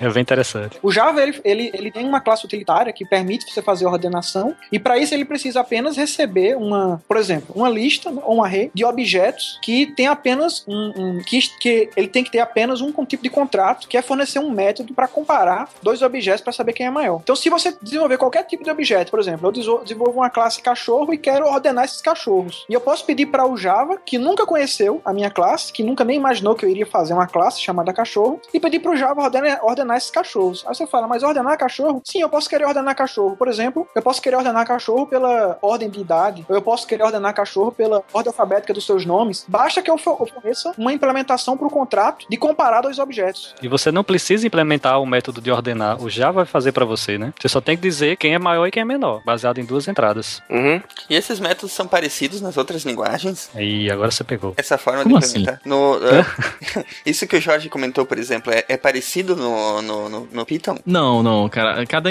cada linguagem implementa isso de um jeito. Porque o Python, por exemplo, o próprio operador menor ou maior, ele meio que é um objeto, né? Na verdade, na- em tempo de compilação, por exemplo, você está comparando o objeto A com o objeto B, né? Se um é maior que o outro. Na hora de compilar, compilar aquilo para um, para um código de máquina, né? Ele vai pegar o objeto A e chamar um método maior que, por exemplo, e passar como argumento o objeto B, entendeu? Então a implementação do objeto A vai definir com essa comparação. É bem similar, de certa forma, mas só o, o funcionamento interno que, que muda e às vezes a, a- o nome especial desse método muda também de linguagem para linguagem. Mas é bem similar. É por isso que a gente comentou que até mesmo o- os operadores em Python são objetos, né? Sim. Isso. É bem, é bem flexível. E aí o legal é que fica quase que transparente, né? Parece que você tá usando um tipo nativo. É, exato. Que você não, não chama, né? A ponto maior que B. Não, você, chama, você põe A menor, o sinal de menor que B e pronto, acabou. O- Ou A mais B, ou A menos B, ou A vezes B. E não precisa ser uma multiplicação, multiplicação numérica, né? Pode ser uma multiplicação com pesos ponderados. Pode mu- multiplicar, você pode multiplicar, por exemplo, é, você- você- digamos, você implementou um objeto de, de conjunto. Você implementou um conjunto, né? E outro, você tem duas instâncias de conjunto. Se você soma os dois conjuntos, não é uma operação de soma puramente, né? Se você tiver objetos repetidos, você tem que ignorar e tudo, tudo mais. Então você simplesmente reimplementa o operador de soma para ele funcionar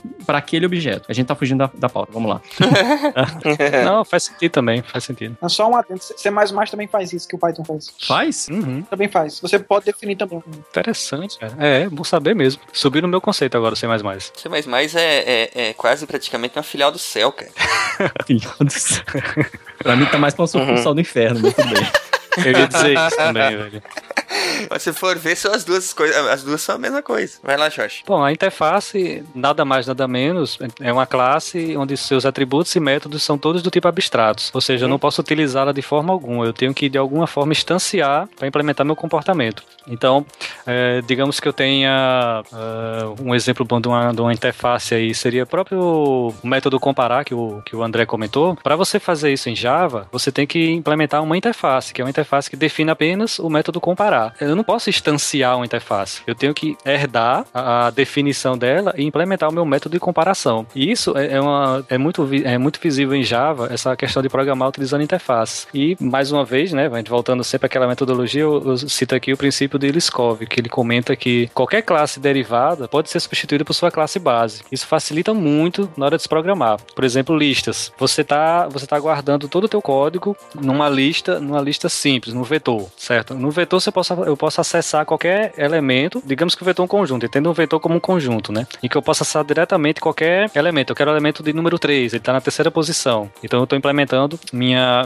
um método que ele soma os elementos do vetor. De novo, nesse, nesse negócio do, do- Qualquer pode ser tratado como, como tipo é, uma- da classe base. Vamos pegar de novo o exemplo do animal e cachorro e gato. Eu posso ter um vetor de animais. E dentro desse vetor de animais, eu posso colocar cachorros ou gatos dentro desse vetor. Porque tanto cachorro quanto gato são tipos de animais. Isso. Então eu consigo tratar animal e cachorro da mesma forma. E quando eu pegar o elemento na terceira posição e disser para ele comunique, ele vai fazer aquilo que aquele elemento faz, que está na Exatamente. terceira posição. Se eu criar um vetor apenas de cachorros, eu nunca vou poder colocar naquele conjunto um gato. Meu compilador ele não vai deixar, meu programa não vai aceitar isso aí. Agora quando eu digo que naquele vetor eu vou ter animais, aí sim, a minha classe as minhas classes derivadas, elas foram substituídas pela base, pela classe animal. Isso me permite uma flexibilidade muito maior no meu código. E veja que isso é diferente de você ter tipos void, porque existe uma restrição de tipo. Eu tô dizendo que nesse meu vetor eu só posso colocar animais, eu não posso colocar qualquer objeto, eu não posso colocar um inteiro aí dentro, eu não posso Sim. colocar um, uma string aí dentro, eu só posso colocar animais. Eu sei que comportamento esperar daqueles objetos que estão naquele É, conjunto. eu sei o que esperar daquele vetor. Eu sei que aquele vetor tem animais lá dentro. Então eu tô tendo uma restrição de tipo que vai ser detectada pelo compilador. Se eu estiver tentando colocar dentro dessa minha lista um inteiro ou um string, o compilador vai detectar que eu tentei fazer uma inserção inválida naquela lista. Se eu tivesse uma lista de void, eu poderia colocar um inteiro ali dentro e não ser detectado, só ser detectado quando o programa estivesse sendo executado, que é uma coisa ruim. Um erro na execução é muito pior do que um erro na compilação. Exatamente, muito mais difícil de detectar. Eu acho que o André não gostou porque eu falei do Void, viu?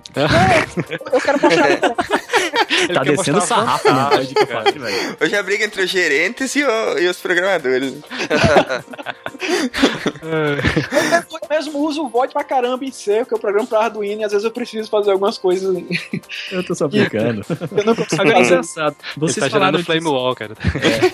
É, vocês falaram isso aí, eu geralmente vi isso mais como polimorfismo, cara. o- porque você, ele vai se comportar como qualquer forma, né? Isso, isso é polimorfismo. É, porque vocês estão falando mais como se fosse interface, me deixa um pouco confuso. Mas tudo bem. É, outra coisa que interface é muito útil também é quando você precisa fazer heranças múltiplas. Em Java, a única forma de você fazer um objeto, na verdade uma classe, uma sub, subclasse, herdar de duas outras classes é se essas duas outras classes forem interfaces. Em Java tem que ser desse jeito. Em Python não. Em Python a gente consegue herdar de duas classes sem problema nenhum. Digamos, por exemplo, você está criando um interpretador de HTTP. Então você tem lá uma classe que faz todo o trabalho de HTTP e outra classe que faz toda a parte de comunicação via rede. E você cria lá um, um- você vai criar uma subclasse que é a motor de interpretação, digamos, de comunicação, motor de comunicação, HTTP via rede. Aí você herda dessas duas ao mesmo tempo. Ela vai misturar os códigos tanto de um quanto da outra, todos os métodos e atributos numa coisa só. E isso, para isso serve a interface. É bem complexo isso e bem difícil de ser utilizado. É, é raro acontecer, mas às vezes tem casos que você precisa. É, a interface é mais hardcore mesmo. É. Mas você tem que entender, porque ele, eh, pelo menos para quem programa em Java, é um conceito muito frequente e você utiliza muito. Você tem que estar implementando a interface toda hora para fazer um, um- objeto multithread, para fazer um comparador, em vários locais, até mesmo a collection do Java, né? Em vários locais você vai precisar usar a interface. Talvez não você precise criar, mas você precisará utilizá-la de alguma forma. É, no Python você. Interface nem existe, porque eu até esqueci de citar que Python nem tem tipagem. tipagem static. tem tipagem dinâmica só. Como JavaScript, né? É, é exatamente. Como JavaScript? Não, não é como JavaScript. JavaScript tem tipagem fraca, Python tem- tem tipagem forte, é diferente. Ah, Por tá. exemplo, Python, você- ou em, Java, em JavaScript você consegue somar um string a um número. Em Python não. Ele verifica se os dois são do mesmo tipo para poder fazer o processo. Cara, em JavaScript, uma função é um objeto, cara, em JavaScript. Ah, é? Não sabia também não. É, você manda uma função como parâmetro. O bom da tipagem forte do Python é que você evita as maluquices do JavaScript. Se você pegar JavaScript e somar, por exemplo, uma lista vazia com uma string, você tem um nulo. Um negócio assim. Vocês já viram isso? Por isso que programar pra internet é um inferno. Tem uma palestra Eu vi essa palestra. É muito engraçado, cara. O cara mostra as maluquices do. Isso, é uma palestra chamada WET, que é um, um- um termo em inglês, que, que é WAT em inglês, só que sem um H, que é usado pra quando você vê uma, uma parada que não tem muito sentido, sabe? Você vê um negócio que não faz sentido, e aí o pessoal fala, what? Só que o WAT sem H. E ele mostra todas essas maluquices, eu coloquei lá embaixo, é uma palestra do Destroy All Software. Ele mostra todas essas maluquices no JavaScript, você soma duas coisas e tem um, res- um resultado inesperado. É bem legal, é muito engraçado. Nunca acontece isso, cara. O resultado é sempre o esperado quando se faz um Ah, software. é.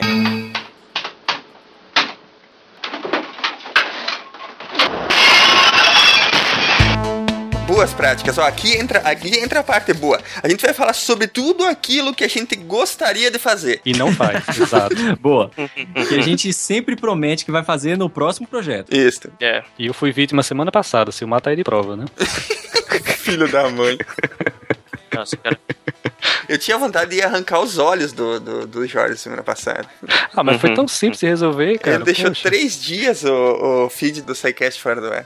Olha o erro de tempo de execução, que a gente só, só detecta quando tá rodando. Quando eu tava fazendo, É. não, não deu erro. Mas também você fica alterando o negócio na, na produção, pô. É esse o erro. Cadê o é esse o erro teste de homologação? Viu?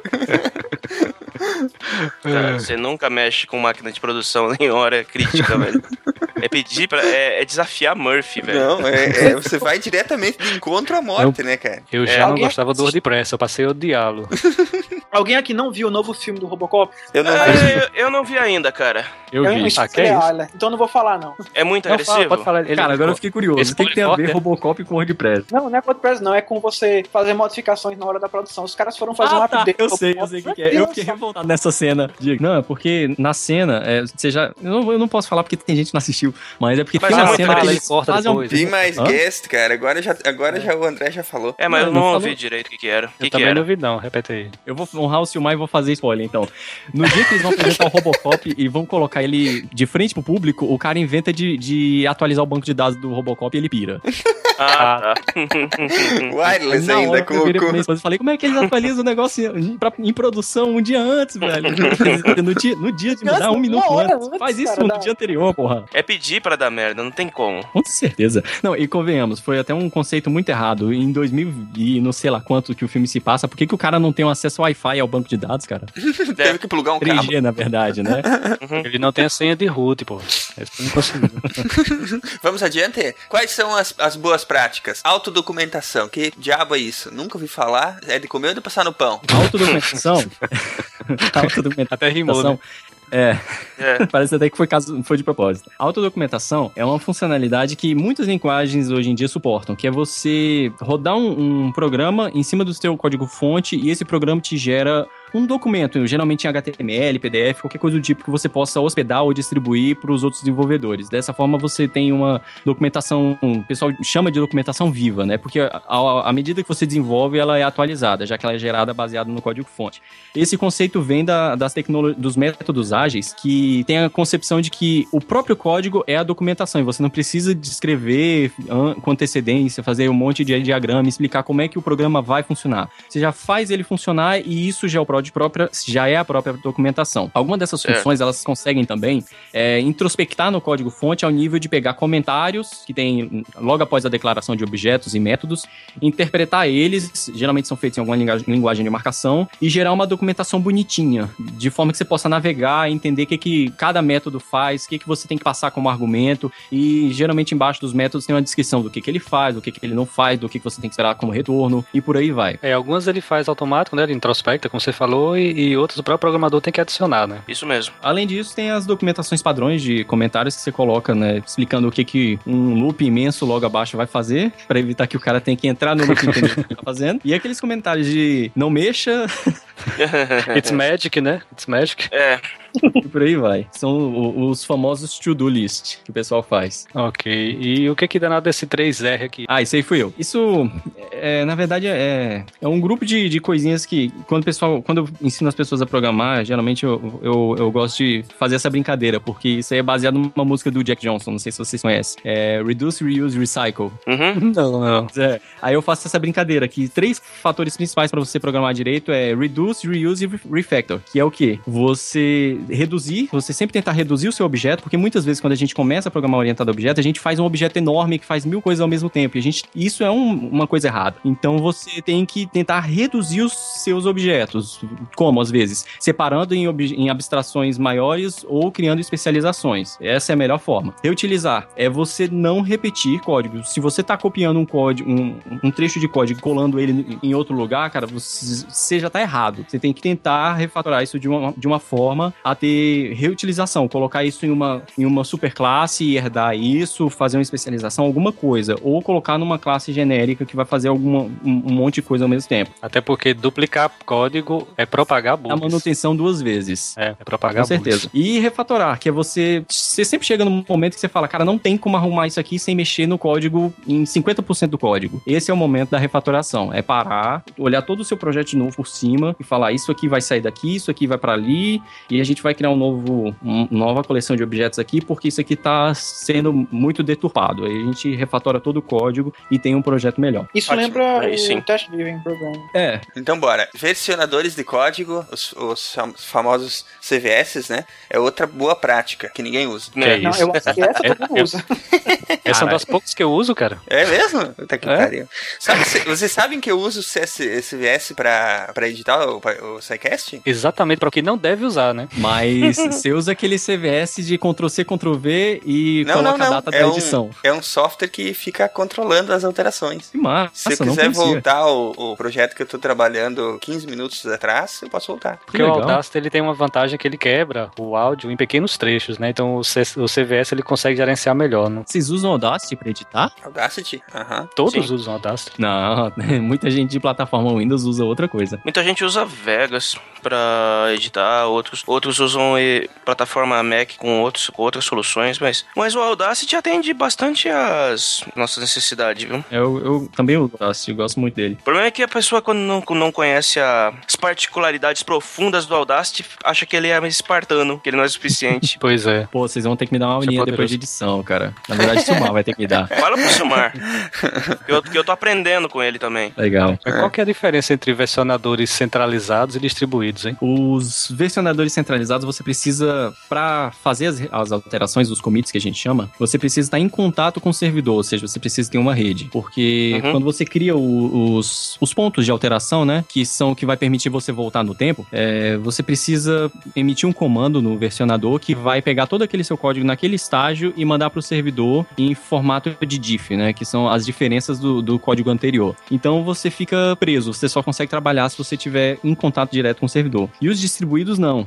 Eles têm a ideia de que quando você faz uma cópia do, da, do seu, da sua árvore de trabalho, você cria um clone do servidor. Então você tem como se fosse um servidor standalone rodando no seu computador. E você consegue fazer alterações e commits sem problema nenhum. E posteriormente, quando você tem uma rede, é, você consegue um contato de rede com o servidor, você consegue emitir, subir todas as alterações para esse servidor. É, Uhum. Foi quando esse, esse tipo de versionador surgiu, foi uma grande revolução, porque os programadores finalmente podiam programar, por exemplo, num avião. Uhum. E não perderia as, as alterações, né? Você conseguiria manter o histórico das, das alterações. Exatamente. Uhum. Aí o Ah, legal é que, aí. por ele ter essa característica, você consegue traçar todo o seu histórico sem nem precisar de um servidor. Se você quiser ter um, um versionador, um versionamento no seu desktop e, e não trabalhar com servidores, você pode, num distribuído. No centralizado, não, você precisa de um servidorzinho. É uma, uma, uma tarefa que eles usam bastante é a questão de você fazer fork no código, né? Ah, sim. Aí você pode fazer um fork local na tua própria máquina, desenvolver uma, uma, uma funcionalidade nova, né? Que tá muito cheia de bug, tá muito, precisa muito testar ainda. E só quando tiver redondinha que você joga essa funcionalidade pro ramo principal no servidor, né? Você não vai precisar poluir teu ramo principal com código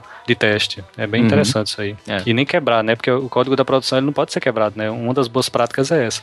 Código que se manda para servidor, ele tem que ser compilável sem erros naquele momento. né? Ele, É. ele- sem erros que eu digo sempre sem gerar erros nos testes automatizados. Muitos desses versionadores, você tem, você tem a possibilidade de criar o, pelo menos o versionador que eu uso, que é o Git, ele tem, o- ele chama de hook, né, que é um gancho, que quando você emite uma alteração para o servidor, o servidor antes de aceitar, né, pode ser antes ou depois de aceitar, ele pega o seu código e pode rodar algum processo nesse código. Então muita gente usa isso para rodar é, testes unitários antes de, de receber o commit. Dessa, dessa forma você evita que aquele colega de trabalho chato que nunca testa o código consiga fazer commit e quebre seu, sua árvore de trabalho, entendeu?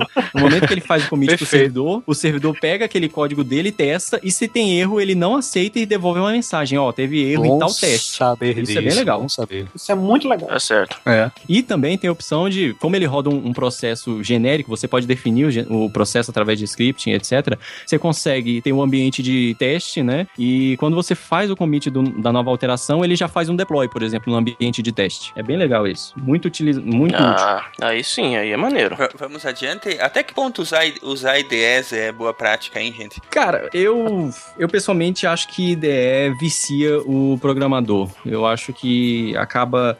Tudo bem, ela é legal, ela tira um pouco da carga de você ficar tendo que lembrar mil coisas. Ela, algumas trazem uma documentação, à medida que você vai digitando o nome das funções, ela te traz do lado uma documentação para você saber o que, que você chama, quais os atributos você passa, é bem interessante. Mas eu acho que acaba deixando o programador um pouquinho preguiçoso, porque ele não se esforça às vezes para entender o código e lembrar no, do que, que ele, no que ele está trabalhando. Hum, Eu acho que ela, eu acho que ela é boa, muito bom para linguagens que são bem verborrágicas, né? Tipo Java, porque você, você pode gerar, digamos, eu não sei, eu acho que no VI também você consegue, né? Siglas, né? Como é que eu posso chamar um, encurtador daquela, daquele comando? Ele expande, né? Por exemplo, um Ah, system sim, out. Eu escrevo S out, é macros, isso, macros de Isso. texto. Eu Sim, escrevo sim. S out, ele joga um system out. Eu, por exemplo, eu esqueci exatamente o nome completo daquele método que me vai poder gerar uma nova thread no meu sistema. Então eu sei que tem thread no meio, então o próprio, a própria ideia já vai procurar o nome do método e já me traz a documentação. Então eu acredito que tem bastante vantagem. Para uma linguagem como Python, que ela não é tão verborrágica como Java, você talvez nem precise. Você pode tranquilamente num, num- bloco de notas você programa, num, num, num, num Edit Plus aí da vida, um Notepad Plus, você consegue programar tranquilo. Maneiro. E já chamar o compilador e já ver o resultado. É, tem pessoas que acreditam acreditam que a ideia diz muito sobre o programador, a ideia que ele utiliza. então eu evoluí, que eu usava NetBeans hoje uso Eclipse. Olha o Flame War aí, já tô vendo, tô fervendo já nos comentários. É, Isso pro dá muita chamar- flame, né, cara? Isso dá flame pra caramba. É. Pô, Só pro certeza. pessoal me chamar de doido, eu só uso o Vim pra programar. Aí o pessoal fala, ah, mas aquela porcaria não faz nada. Cara, eu consigo até rodar teste de dentro dele. Ele roda teste e me diz, enquanto eu tô escrevendo, quando eu salvo o arquivo, ele consegue rodar teste e me dizer se tem erro ou não. Cara, isso é uma característica de engenheiro mesmo. Engenheiro É. que tem dessas, dessas coisas. Só que aí é que tá. O Vim, ele é a ideia que você faz. Você tem que saber construir as coisas em cima dele, mas ele tem suporte a muita coisa, cara. Tem uma bibliotecazinha, uma biblioteca não, tem um programinha chamado CTags, que, que ele cria tags em cima de um código. Qualquer código, Java, C, C++, qualquer coisa, se você rodar o CTags em cima dele, ele cria tags. E o Vim, ele consegue interpretar aquilo ali pra fazer o autocomplete de código que você diz. N- Quase ninguém sabe disso. Uhum. Pô, o Vim é uma ideia então, praticamente. É, é, se você ativar as funcionalidades e configurar ele corretamente, ele é. Ele tem uma coisa que eu nunca vi em nenhuma outra IDE. Spell check em código. Aí você fala, que porra é essa? Spell check em código? É, cara, pra comentário, pra strings, pra um monte de coisa que precisa. O, Eclipse faz isso. Faz isso? Não sabia, não. Faz, faz. Eu só tinha visto isso no Vim. Foi o único lugar que eu vi até hoje. E olha que eu já usei o Eclipse. comentário em, em nome de método. Ele diz assim, é, por exemplo, sei lá, você escreve um, é, um, uma- um nome em inglês para um método ou para um atributo e tá escrito errado, tá? A Ah, palavra tá escrita entendi. errada. Aí marca essa palavra e que tá escrito errado. Eu boto um Oh, legal. Bom tracinho saber. vermelho embaixo para você corrigir. Legal. Vamos saber.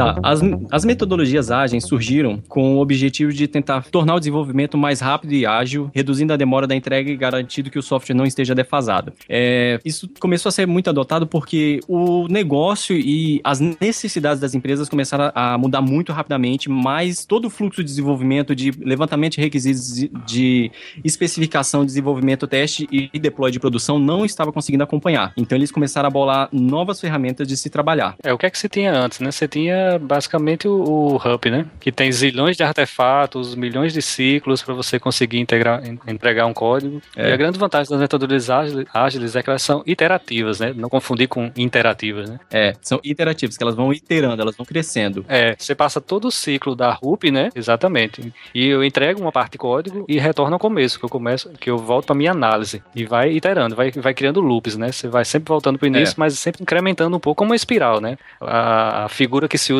do Agile é uma espiral, né? Você Isso. vai aumentando o escopo do teu código, mas sempre voltando ao início. Análise, desenvolvimento, teste, volta para análise, desenvolvimento, teste e assim por diante, aumentando sempre o meu escopo. É, a grande jogada é que os incrementos, eles sempre tentam ser uma pequena unidade do, do projeto. Sempre uma pequena funcionalidade que já foi levantada, avaliada e aprovada pelo, pelos stakeholders, que a gente chama, que são as pessoas envolvidas no projeto. É o que ele chama de milestones, né? Cada, cada unidade Não, os dessa. milestones são mais uma lista de. um grupo de, de iterações. Por exemplo, você tem lá, é, digamos assim, a gente está fazendo cadastro de cliente. A gente cria. Primeiro deploy que a gente faz, a gente tem uma telinha que a gente consegue inserir cliente e remover cliente. E listar cliente. Acabou. Isso foi o nosso primeiro milestone. Na segunda iteração, a gente quer uma possibilidade de filtrar clientes. A gente inclui essa funcionalidade. Depois a gente quer uma função de mala direta, enviar e-mail para todos os clientes. A gente mais uma iteração. No final, quando a gente tem um outro, uma outra coleção de funcionalidades, a gente fecha uma nova milestone, que são é, uma tradução mais ou menos de milestone são aquelas é, é porque a gente não tem muito isso aqui no Brasil, mas eram são as pedras que marcam as milhagens das estradas. A gente Os marcos, né? A gente pode chamar de marcos, né? Uma boa tradução. Traduz como, traduz como marcos, mas é por causa do nome milestone. Eu gosto de, de explicar que eram as, as pedras que o pessoal marcava de milha em milha para saber onde terminou uma nova milha, entendeu? Embora existam diversas abordagens, todas elas compartilham algumas características fundamentais, que é a não especificação detalhada do sistema, documentação mínima ou gerada automaticamente através da autodocumentação que a gente citou anteriormente, documentos de requisitos apenas definem as características mais importantes, o sistema de desenvolvimento é em séries de versões, que são as iterações que a gente citou, os usuários finais e stakeholders são envolvidos nas especificações e avaliações a cada versão. Isso quer dizer que eles estão é, muito mais próximos do desenvolvimento do que nas outras metodologias utilizadas anteriormente. As interfaces de uso são geralmente desenvolvidas através de sistema interativo, que permite a criação rápida e automatizada. E o foco é no feedback feedback rápido e comunicação informal em vez de documentações escritas e longas. É, Isso acaba muito por, por gerar, por exemplo, uma equipe de desenvolvimento trabalhando em loco no cliente, né? Ao invés de uma, de uma grande empresa que você manda um e-mail pro teu cliente, manda um ofício lá, um- uma carta pro cara, um SEDEX, ah, tá aqui o projeto, manda um negócio impresso. Não, o cara, a equipe tá lá junto com o cara, vivendo aquele dia a dia, falando a mesma linguagem, ele Isso. consegue ser muito mais eficiente né, na tua produção. E geralmente são equipes reduzidas, são pequenas. Nunca é aquele grupo enorme de, de programadores, porque acaba um pouco com aquela ideia de que, ah, fulano que fez tal funcionalidade, ciclano que entende de tal funcionalidade. Todo mundo entende de tudo. Todo mundo tem que estar integrado. Tudo isso começou com o Manifesto Ágil, que está disponível na internet para todo mundo ler. Mas dá para destacar um trechinho aqui bem interessante, que é o seguinte, eu vou ler. Estamos descobrindo novas maneiras de desenvolver software, fazendo nós mesmos e ajudando outros a fazerem o mesmo. Através desse trabalho, passamos a valorizar indivíduos e interações mais que processos e ferramentas, softwares em funcionamento mais que documentação abrangente, colaboração com o cliente mais que negociação de contrato e responder a mudanças mais que seguir um plano. Ou seja, mesmo havendo valor nos itens à direita, valorizamos muito mais os itens à esquerda. É, o movimento ágil, ele é de 2001, tá? E é interessante que o Design Patterns é de 96. Então, assim, são quase 20 anos que nós temos esses conceitos. E se você perguntar, a maioria dos programadores, eles nunca nem ouviram falar. Então, eu acho que apesar de, para nós, já ser algo bastante comum, assim, já meio que introspectou muita coisa, ainda é, é novo. É uma coisa bem, bem incipiente para a maioria do pessoal que tá saindo aí. Então, é interessante mesmo a gente comentar essa parte aqui. Uma das metodologias ágeis mais famosas que tem é Extreme Programming, ou também abreviada como XP. Ela foi criada por Kent Beck em 2000, durante um trabalho na Chrysler Corporation, com o propósito de impulsionar práticas reconhecidamente boas a níveis extremos, e é atualmente um dos métodos mais conhecidos. O XP ele tem como principais características o uso de requisitos expressos como cenários ou histórias de usuário, testes escritos antes do código, que remete ao Test Driven Development, ênfase, ênfase na programação em pares e curto intervalo entre releases. O que, que é programação em pares? É você sempre ter em um trecho de código dois programadores trabalhando. Um, a gente diz que um está pilotando e o outro é- é o copiloto, que ele vai revisando o código à medida que ele vai sendo desenvolvido. Dessa forma a gente garante uma maior qualidade e a gente garante que pelo menos duas pessoas têm conhecimento de um código. Se amanhã alguém faltar, o outro vai conseguir dar conta do Não recado. necessariamente o cara tem que estar do lado, no mesmo monitor do cara, né? Assim, os dois trabalhando na mesma máquina, né? Você pode ou não estar junto, né? Como você falou, pode ser que eu esteja aqui e o cara lá em outro país até, mas eles estão trabalhando naquele Exatamente. mesmo trecho de código, né? Vamos pro Scrum? Vamos, É, já passou o XP? Já foi tão rápido, o XP é tão ágil que já foi. É isso aí. já, já foi. A metodologia Scrum, ela foi criada por Hirotaka Takeuchi e E ah, que xingamento. hein? Saúde, saúde. É, tem gente que, que diz que a gente tem que falar nome de japonês igual ao japonês, né? Hirotaka Takeuchi, Claro. eu concordo, eu concordo. Ikujiro no Naka. Eles criaram isso no intuito de auxiliar a gerência de projetos em empresas, de fábricas de automóveis e pro- produtos de consumo. É importante ressaltar que não foi voltado para software, ele é um método bem abrangente e genérico. No artigo The New Program Products Development Game, publicado em 86, Takeuchi e Nonaka fazem uma analogia da gerente Takeuchi Inonaka. Takechi e Nonaka fazem uma analogia da gerência de projetos com a form- formação Scrum utilizada no jogo de rugby, onde o time tenta vencer uma distância como uma única unidade. Eu não sei se alguém conhece rug- rugby, mas o Scrum é um momento do jogo. Se você, você jogar no YouTube Scrum, rugby, você vai ver um monte de exemplo. É um momento que todo mundo dá os braços assim e forma como se fosse uma tartaruga e tenta empurrar o time oposto até chegar, até passar de uma linha. É, é tipo um cabo de guerra ao inverso, só que você empurra a pessoa em vez de puxar. E isso é, denota a, a capacidade do time agir como um corpo só. Essa era a ideia do, do Scrum, por isso que eles adotaram esse nome. Diferente do XP, a abordagem Scrum é um método ágil, geral e não aborda técnica específica de engenharia de software e não prescreve o uso de práticas de programação. Ele possui foco na gerência e desenvolvimento interativo incremental e pode ser usado com abordagens ágeis mais técnicas como o XP. Então você pode agrupar as duas, é, você pode combinar o, o Scrum junto com o XP para poder ter uma metodologia mais completa. A grande jogada do, do Scrum é que ele tem três fases, que é o planejamento geral, os ciclos de sprint e o encerramento do projeto, sendo que tudo acontece dentro desse ciclo de sprint, que gira num, num fluxo de quatro etapas, que é avaliar, selecionar, desenvolver e revisar. Essas quatro etapas a gente, a gente vai dar uma passada bem rápida. Avaliar é o ponto de partida, é quando você pega o backlog do produto e lista tudo que tem que ser feito. Selecionar é você pegar o backlog e ver qual das funcionalidades você, qual das funcionalidades você vai implementar agora. Em seguida você desenvolve, que não tem muito que explicar e depois você revisa tudo que foi feito e volta pro passo de avaliar. Então, você gira nesse ciclo e a cada volta você entrega um, uma nova release do produto. Por isso que ela é, é por isso que o, o, o, Scrum ele é bem genérico, ele não define nada que você tem que fazer no sentido de programar. Ele simplesmente descreve uma, um método de atuar. É um gerenciamento de projetos, né? Serve para qualquer tipo de, de tarefa que você for Exatamente. fazer, né? Basicamente. Exatamente. Uhum. Que, que precisa ser esmiuçado, né? Quebrado É em isso aí, partes. Isso aí, acabou. Acabou. Acabou, é! Posso dar uma boa notícia? Diga. Acabamos de atingir um milhão de downloads. Sério? Ó, que honra tá aqui nesse Podem momento. comemorar aí, amigos do Pausa. Dez minutos atrás eu tava esperando vocês terminarem. Legal.